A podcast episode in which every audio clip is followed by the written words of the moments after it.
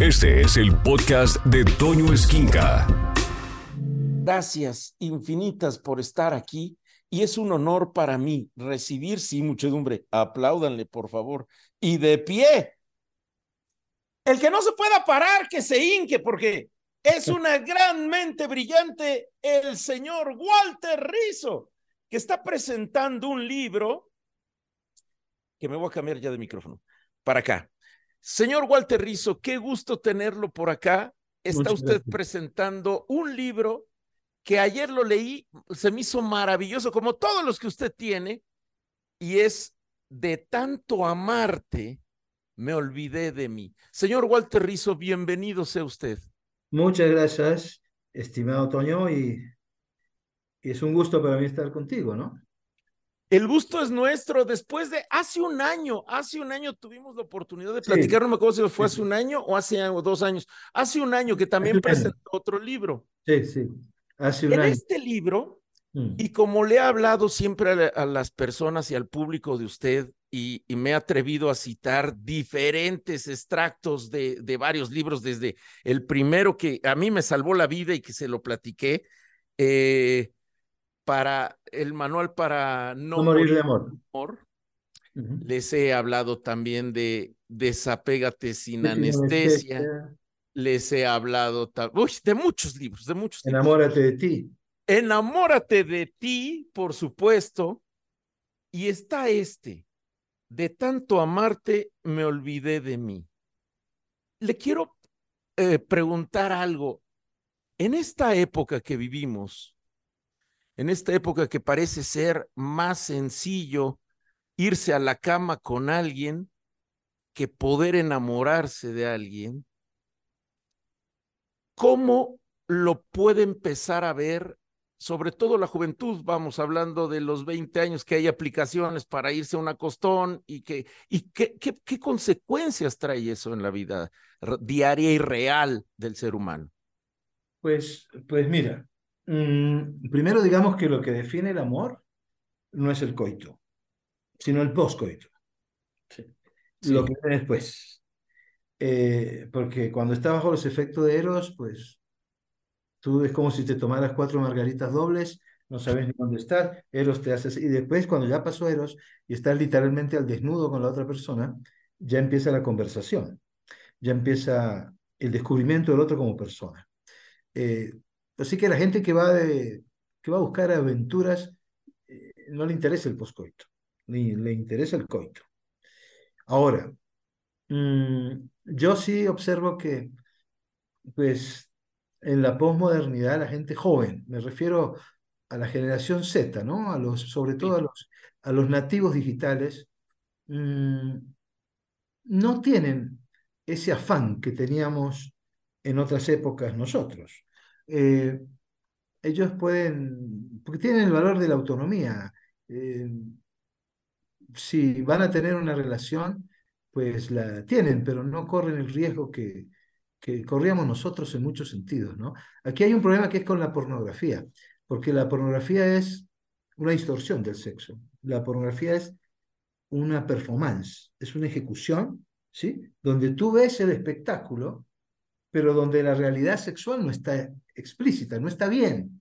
No es sexo eso, eso es un espectáculo. Entonces los jóvenes, adolescentes, ven eso y cuando se acercan a la chica, quieren aplicarlo, quieren ir a lo mismo. ¿sí? Sí. Si tú ves que hay cuatro amigos con una mujer en un porno, dice, yo tengo tres amigos, vamos, por decir algo. Entonces las chicas no caen. Las chicas no traigan cuento. Las chicas de la posmodernidad tienen un valor de la autonomía. En lo único que no han podido mejorar es en la dependencia emocional, que todavía sigue siendo seis mujeres dependientes por cada hombre. Entonces los muchachos controladores Ok. les dan un smartphone con un, con un WhatsApp que muestre todo, le dicen con quién puede salir, y ellas toman todavía esa creencia irracional cultural que si no me celas, no me amas. Y como él me cela, me ama. Como él me controla, es que me quiere. Eso todavía sigue estando. Y eso es algo irracional y algo que destruye cualquier tipo de relación, porque entonces para yo amarte tengo que someterme. tengo que mantenerte controlado y que tú no tengas ansiedad. En, eso no han mejorado, pero en la concepción del amor vamos hacia una androginia, en donde los hombres y, las mujeres se van a... El hombre adopta roles de mujeres, no sexuales, sino sociales, y la mujer adopta roles de hombre. Entonces los hombres modernos, posmodernos, hacen muchas cosas que hacen las mujeres. Pueden limpiar la casa, pueden decorar, y las mujeres hacen cosas que hacen los hombres. Así que vamos hacia una androginia, no sé qué es lo que va a pasar, pero en el amor nunca nada está escrito, ¿no? En el, eh, cada uno inventa el amor. Si tú estás con, tu pareja, tú, tú lo vas a inventar. No hay un dedo mágico que te va a decir tiene que ser esto el amor. Tú lo creas. ¿Será que se está perdiendo precisamente la visión de el amor, de una relación, de la manutención eh, eh, hablando de la generación nueva, de la generación Z, la manutención de un erotismo o de una seducción, podríamos decir. Es decir, por ejemplo, ¿hablas del compromiso? Sí. Eh, de mantenerlo, de un compromiso. mira, ahí hay cosas encontradas, ¿no? Tú encuentras gente como Bauman que habla del amor líquido y dice que no hay compromiso. Yo no he observado eso. Yo he observado que las abuelitas sí tenían compromiso, pero tenía un, abuelito que era Dexter versión infidelidad, pues. O sea, el abuelito era un, y la abuelita decía que el matrimonio era una cruz y, los hijos eran crucecitas. Ellos vivían en un cementerio efectivo. Entonces, que era un sacrificio. La gente joven no dice eso. Entonces yo creo que muchas veces Mira, la mayoría de las separaciones se está dando antes de los dos años de casado. Es decir, se equivocan, pero cuando enganchan con alguien que es, el compromiso aparece. Eh, no creo que tengan menos compromiso. Creo que tienen menos capacidad de resignación. O sea, tienen más autonomía, tienen más capacidad de decir me equivoqué o esto no me gusta, o no se lo toman tan en serio, pero llega un momento en que sí se lo toman en serio. O sea, antes se tomaban en serio todo aunque fuera una porquería. Ahora no. Ahora discriminan. ¿sí? O sea, yo estoy a favor de los jóvenes, ¿no? Yo, cuando, vea, yo, yo que fui hippie, yo que estaba con los Rolling Stone, ¿sí? que me ataba a las columnas de la universidad para protestar con la guerra del Vietnam y todo eso, mi papá pensaba que yo estaba loco. Mi mamá también. Entonces me decían, ustedes no van para ninguna parte, ustedes están en orgías, ustedes... Me decía cualquier cosa. y yo creo que la juventud siempre asusta a los que venimos detrás. De acuerdo. Pero yo lo que he visto, he visto mucho más problemas a nivel emocional. Hay muchos jóvenes que me siguen a mí en las redes, en todas partes, pero he visto mucho más problemas a nivel afectivo, a nivel del amor, en personas entre 30 y 40 años. En estos adolescentes eternos, ¿verdad? Porque en este libro precisamente hay varios espacios y varios eh, apartados donde de alguna manera eh, se cree que para amar a alguien uno tiene que cargar como la función de mamá de alguien o de papá de alguien, ¿no es así? Eh, las mujeres entre 30 y 40 años no se casaron, adoptaron al marido. ¿sí? Sí.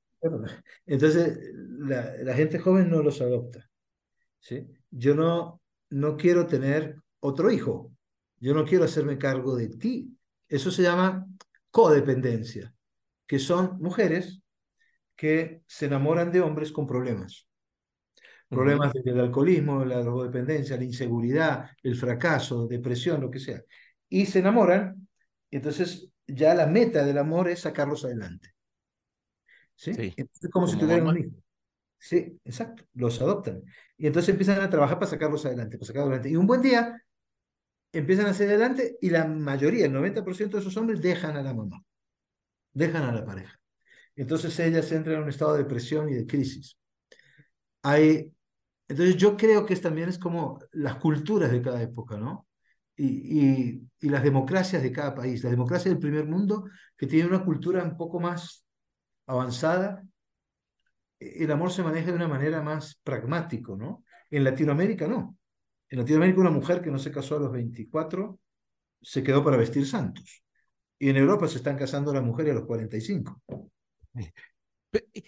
Ah, en este capítulo, en el capítulo número dos de este nuevo libro que se me hizo muy interesante, muy práctico, pues, sobre todo, de tanto amarte me olvidé de mí. En el capítulo número dos, usted da cuatro creencias que alimentan el apego afectivo y debilitan el amor propio.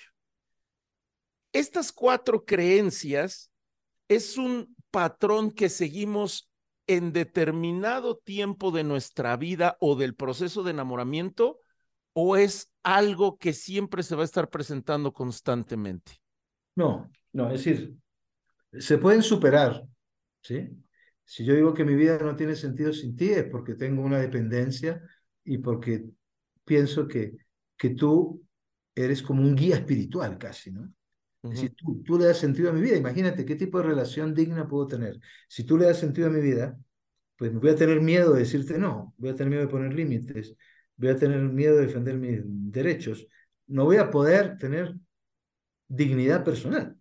Entonces, pero esas, esas, esas creencias se pueden superar, se pueden mejorar. Eh, una persona que es dependiente las va a tener todas, a nivel consciente o inconsciente.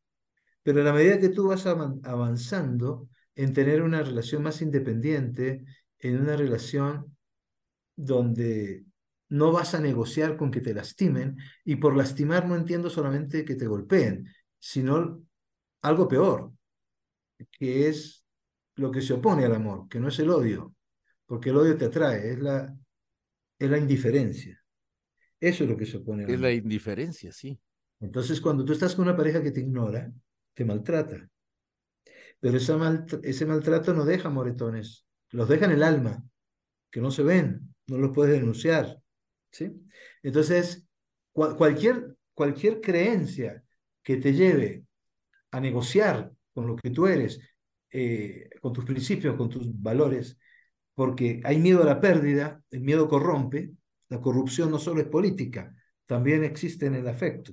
Corromper es negociar con lo que, tenés, con lo que no tenés que negociar. Si tengo miedo a la pérdida, si, si pienso que tú me defines, que tú me completas, que tú eres todo para mí, entonces ya no soy una, una persona que ama, soy una persona que está apegada, soy una persona pegada con, con colbón, no sé cómo se llamará. Ta, chic. Entonces, sí. entonces la conclusión es que no puedo vivir sin ti. Entonces, ¿qué hago? Empiezo a hacer todo como por ejemplo, dar mucho más amor del que debería dar, porque me olvido yo de recibir amor. Me, preocupa darte amor y mantenerte ahí.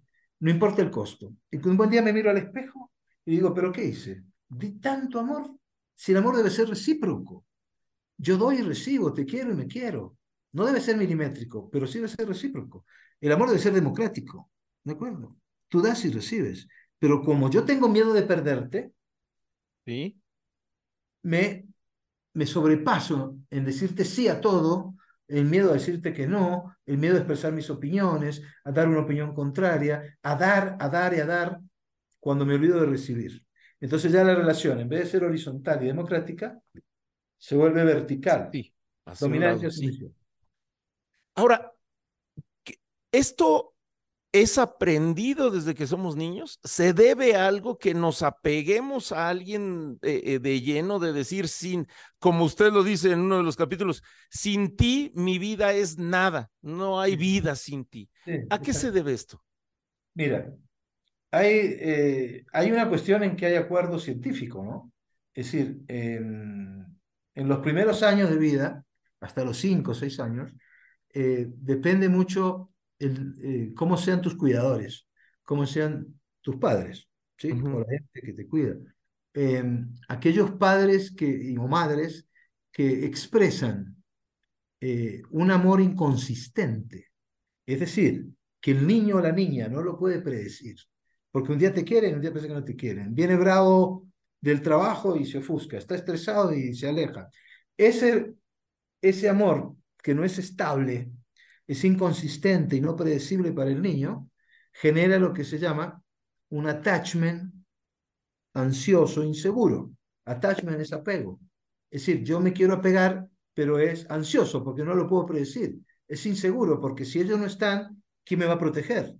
¿De acuerdo? La Sí, sí, base sí. segura no la voy a tener.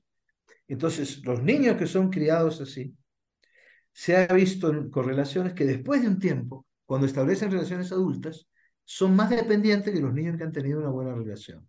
¿sí? O sea, por eso entras a la relación con miedo. Por eso entras a una relación donde exaltas, idealizas al otro, pero idealizar a la pareja es venerarla. Y veneración implica tirártela a los pies. ¿sí? Y si tú veneras, lo que vas a hacer es imitar, vas a copiar. Exacto. Pero si tú te vas para el otro carril y en vez de venerar a la pareja, la respetas, la admiras, tú ya no la vas a imitar. La pareja te va a inspirar. Entonces tú vas a desarrollarte con tu sello personal. No vas a ser una burda copia del otro. Entonces nunca hay que idealizar a la pareja. Esas personas que han sido educadas así tienden a idealizar al otro y a pensar que nadie las va a querer. Entonces, lo más importante no es que ellos amen, sino que los amen. Si me Sí. aman es suficiente. Me importa un carajo si yo amo o no amo. No, me quieren ya, ahí voy. Porque soy inseguro.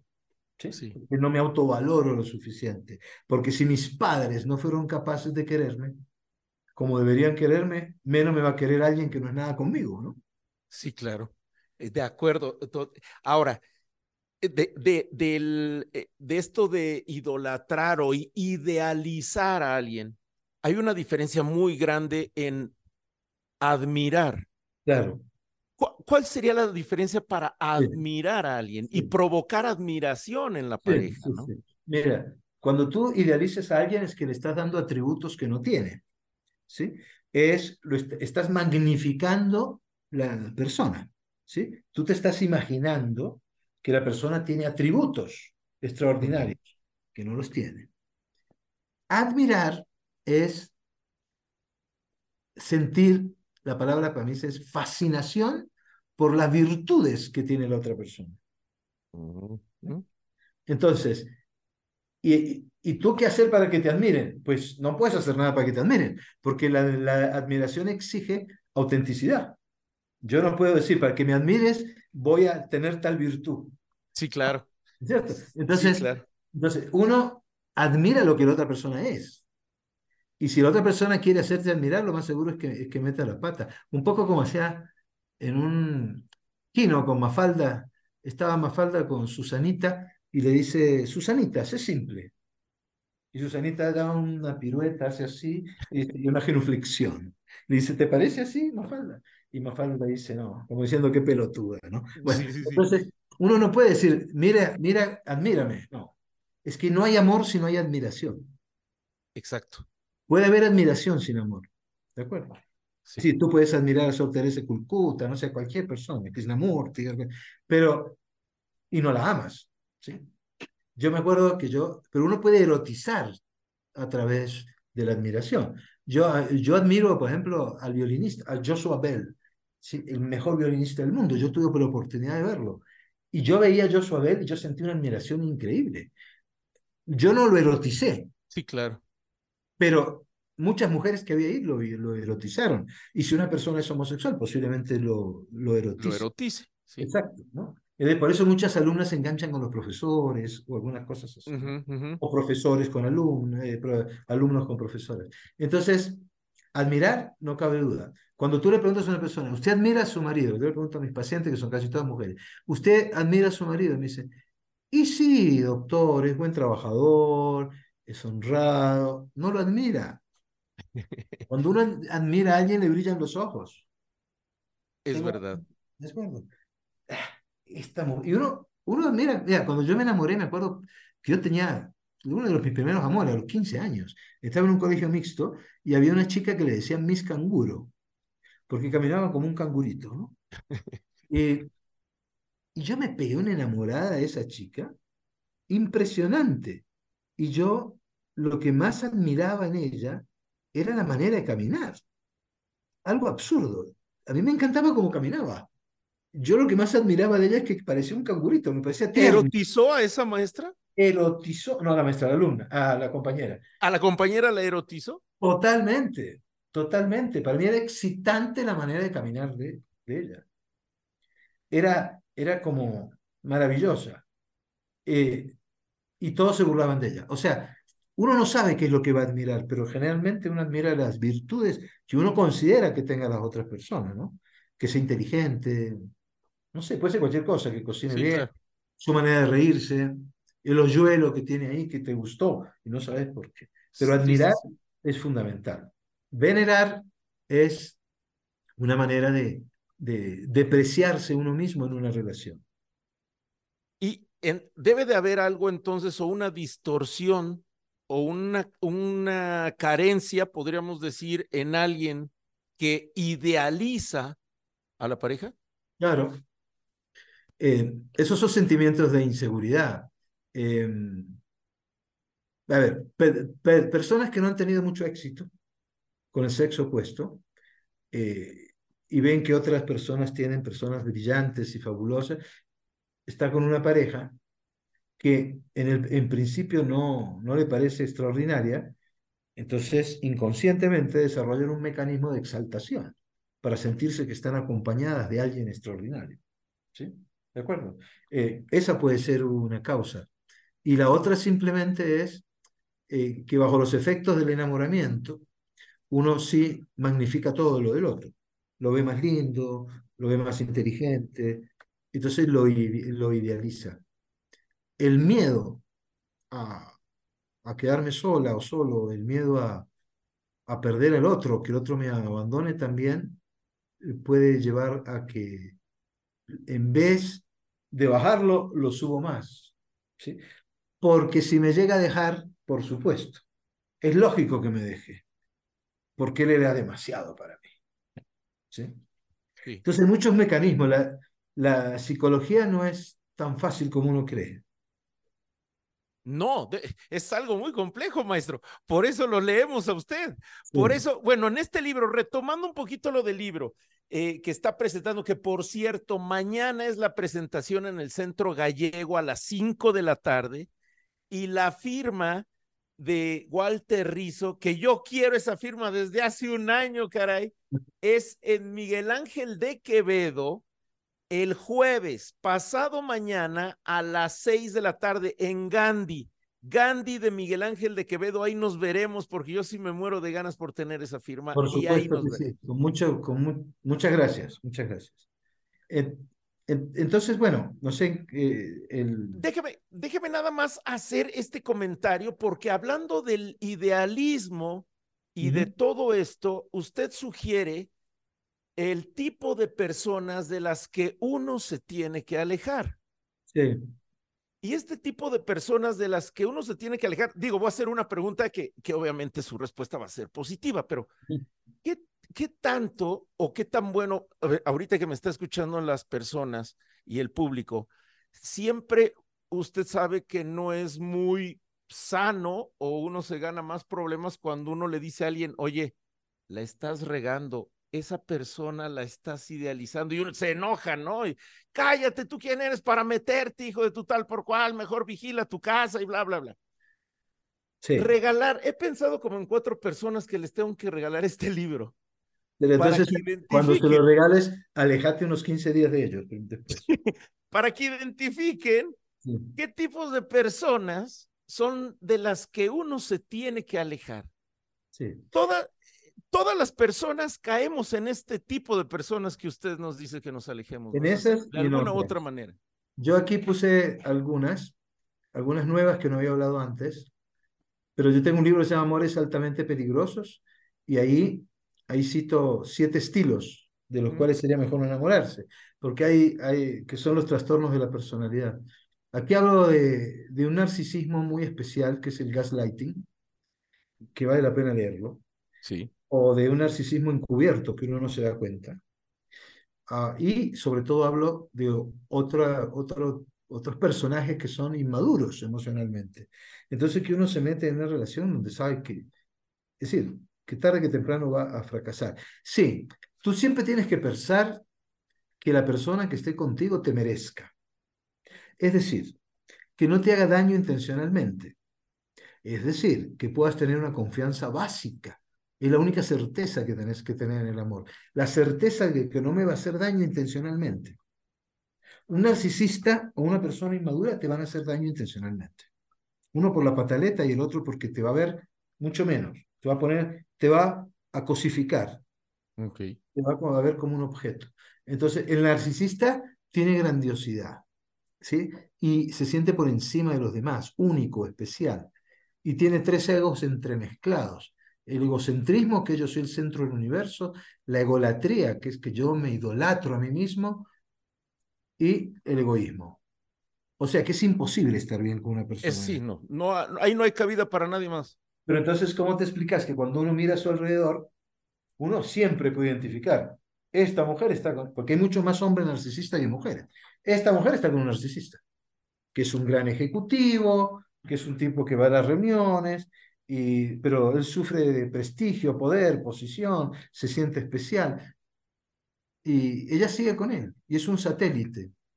Y los narcisistas no quieren, no les interesa que los amen, les interesa tener fans.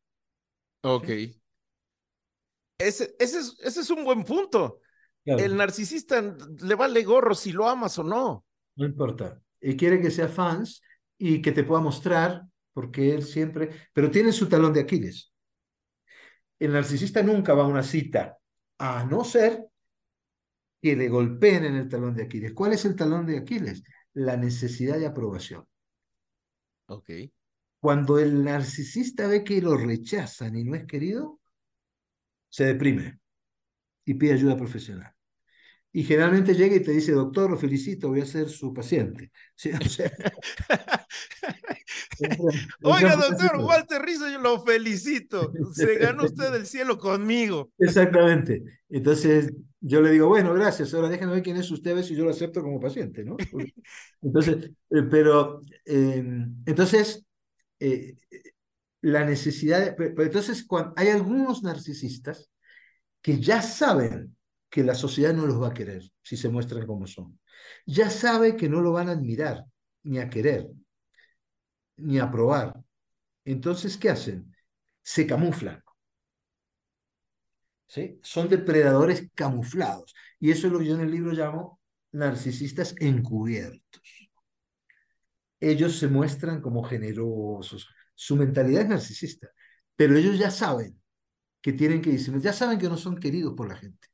Entonces ellos lo disimulan, pero en la intimidad o en algunos momentos sale a flote, ¿sí? Y entonces van por los costaditos, ¿sí? Es, es, un, es un lobo con piel de oveja. Entonces, esos son muy peligrosos, porque esos te la juegan por debajo y por detrás. Y las mujeres que están con esos hombres juran que el marido es maravilloso. Sí. Y no lo es. Y después descubren que es narcisista y van y se quieren separar y la familia dice, pero ¿cómo te vas a separar de ese hombre que es maravilloso? Bueno, o sea, uno tiene que entender que hay gente que es tóxica, que hay gente que, eh, es difícil y que si uno está metido con una persona de esas, eh, mi opinión es, bueno, puede intentar pedir ayuda, pero los trastornos de personalidad muy difíciles de cambiar, a no ser que solamente tenga rasgos. Sí, uno puede tener rasgos narcisistas, de pronto los puede cambiar. Pero si tú te sientes que estás perdiendo autoestima, que ya te miras al espejo y no te reconoces porque te ves como un pelotudo, como una pelotuda, ¿sí? porque te ves como una persona poquita, hay mucha gente que decide empaco y me voy. ¿sí? sí. Entonces, ¿este libro para qué te sirve? Para resumir, este, este, este, libro te sirve para que tú te hagas preguntas sobre tu pareja que nuestra cultura no te dice que te las hagas, porque está, mm, tenemos miedo de destapar la olla. Y puede que estés muy bien con tu pareja, hazte las preguntas, revísalo. Si estás bien, la puedes mejorar. Claro. De, hecho, al final viene el capítulo de qué hacen las parejas, para estar bien. ¿Qué hacen esas parejas? Yo nunca había escrito de eso. Y entonces eh, me gustó mucho escribirlo, porque después cuando fui a ver los manuales que recomendaban qué hacer para estar bien en pareja, no pone nada de lo que yo pongo, ponen muy poquitas cosas. cosa de lo que yo pongo. Se pone el respeto, todas esas cosas, ¿no? Pero yo pongo cosas distintas, como la reciprocidad, la territorialidad, la visión del mundo, eh, la admiración, eh, los desacuerdos amistosos, cosas que no se han escrito. La música, el, la música, el, sabor. El, humor, el no tener que explicar el chiste. Sí. Yo le digo, si usted, si usted explica el chiste más de dos veces, sepárese, pues. O sea, por ahí no. Y, y, esto, esto viene a, al final del, del, libro que a mí me, me encantó, de hecho lo estoy eh, eh, repasando otra vez, que me encantó el de tanto amarte me olvidé de mí. El sexo llega a ser una moneda de cambio, sí. una divisa para poder manipular a alguien sí. de ambos lados. De ambos lados, sobre todo de la mujer hacia el hombre, porque las mujeres, si bien tienen el deseo y todo, los hombres hemos sido educados en una cultura eh, donde se exalta mucho la sexualidad. A mí para venderme un automóvil, cuando era joven me tenían que poner una mujer desnuda encima. Pues. O sea, es decir, el hombre lo llevan a desparramar genes, genes por decirlo sí. así. Eh, la mujer es más reprimida, pero ya tiene una capacidad de disfrute sexual mucho más que nosotros. ¿no? El orgasmo de la mujer tiene mesetas. Es decir, nosotros tenemos un orgasmo y nos quedamos ahí. La mujer puede tener encadenado, pero la mujer está quizás un poco más reprimida, ya se están eh, liberando con toda esta cuestión del feminismo, que a mí me parece bien, eh, pero sí puede ser moneda de cambio, ¿no? Eh, y, pero hay que entender esto. El sexo no es una botella de champaña, ¿sí? Eso es para una aventura, ¿de acuerdo? Que la ves una noche, ¿no? efervescencia, locura, sí. El buen sexo es como un vino en vajilla de roble añejo. Ok. Hay relaciones de pareja que tienen sexo cada 15 días, pero que es espectacular. Hay otro que tiene una vez por semana que también es espectacular. Aquellos que quieren tener tres relaciones diarias tienen que ir donde el psicólogo, están compulsivos. Sí. Necesitan un psicólogo. Un hombre no puede andar pena en ristre, pues, así, ah, como, un, como un loco. Entonces, el sexo implica, es un juego, donde hay fantasías, donde hay diversión, donde hay poscoito, hay ternura, pero también hay fantasías compartidas. ¿sí? Eh, yo digo que tienes que pensar que tu pareja es tu postre preferido. Si a ti te gusta el tiramisú, yo te pongo tres tiramisú aquí al frente, te los comes a los tres. Pero después quedas hasta aquí del tiramisú. Sí, claro. Pero, pero pasaron diez días y ya querés tiramisú de nuevo. Te pongo tres y te vuelves a comer los tres. Así tiene que ser tu pareja, el postre preferido. ¿Sí? Pero si tenés que rezar antes, o el rosario, o entregarte a la Virgen de Chiquinquirá, no sé, esto lo digo con todo respeto, o hacer, sí. o hacer cuatro meditaciones budistas para poder tener sexo, pues te pide ayuda, porque hay algo que no le está funcionando. Pues. Está algo mal, sí, exacto. Doctor, sé que se tiene que ir a otra entrevista. Me podría quedar con usted hasta mañana platicando. Bueno, igual yo, igual yo, pero sí tengo otras entrevistas, tengo otras entrevistas. Le agradezco muchísimo que, que haya hablado conmigo, no sabe cuánto lo admiro, honestamente en lo personal, y mucha gente de la audiencia que lo ha seguido a través de lo que hemos citado de usted en sus libros. Si la gente quiere seguirme por las redes, pueden a, arroba Walter Rizzo, y ahí me van a encontrar en todas partes. Sí. Eh, Yo lo sigo, ojalá me siga hoy, doctor. No, no, no, claro, claro. Aquí mismo me van a dar, créeme. Todo. Oiga, doctor, mañana va a estar presentando esto en el Centro Gallego a las 5 sí. de la tarde. La firma es pasado mañana. Sí, sí. En eh, Gandhi de Miguel Ángel de Quevedo a las 6 de la tarde. Sí, sí. Y entonces eh, mañana hablo del libro, entra la gente eh, gratis, los que entren, los que se llenan el cupo y están ahí. No sé, ¿qué son? 500, 600 personas, no sé. Y conversamos. Y yo hablo, y yo, yo explico lo que es el libro y es como una conferencia relajada. Y al otro día pueden ir a la firma si quieren, y si no, pues eh, no importa, que vayan y que me escuchen, o, o, si no me quieren escuchar, que no me escuchen, pues, pero me, encantaría que me escuchen. Y yo ya mismo, eh, me anotas bien cómo seguirlo, ¿no? Entonces aquí le estoy diciendo a la gente que me diga. Y bueno, ha sido un gusto, espero cada vez que venga con un libro que podamos hablar. Por favor, me va a dar un gusto enorme tenerlo por acá. Es para mí una delicia poder platicar con usted y charlar de esta manera. Hay mucho que aprender todavía y yo le aprendo mucho a usted. Muchísimas gracias, doctor gracias Walter Rizzo. Gracias a ti. Un abrazo grande para vos y, tu, y tus oyentes. Muchas gracias, gracias. Escucha a Toño Esquinca todos los días de 6 a 1 de la tarde en Alfa, donde todo nace.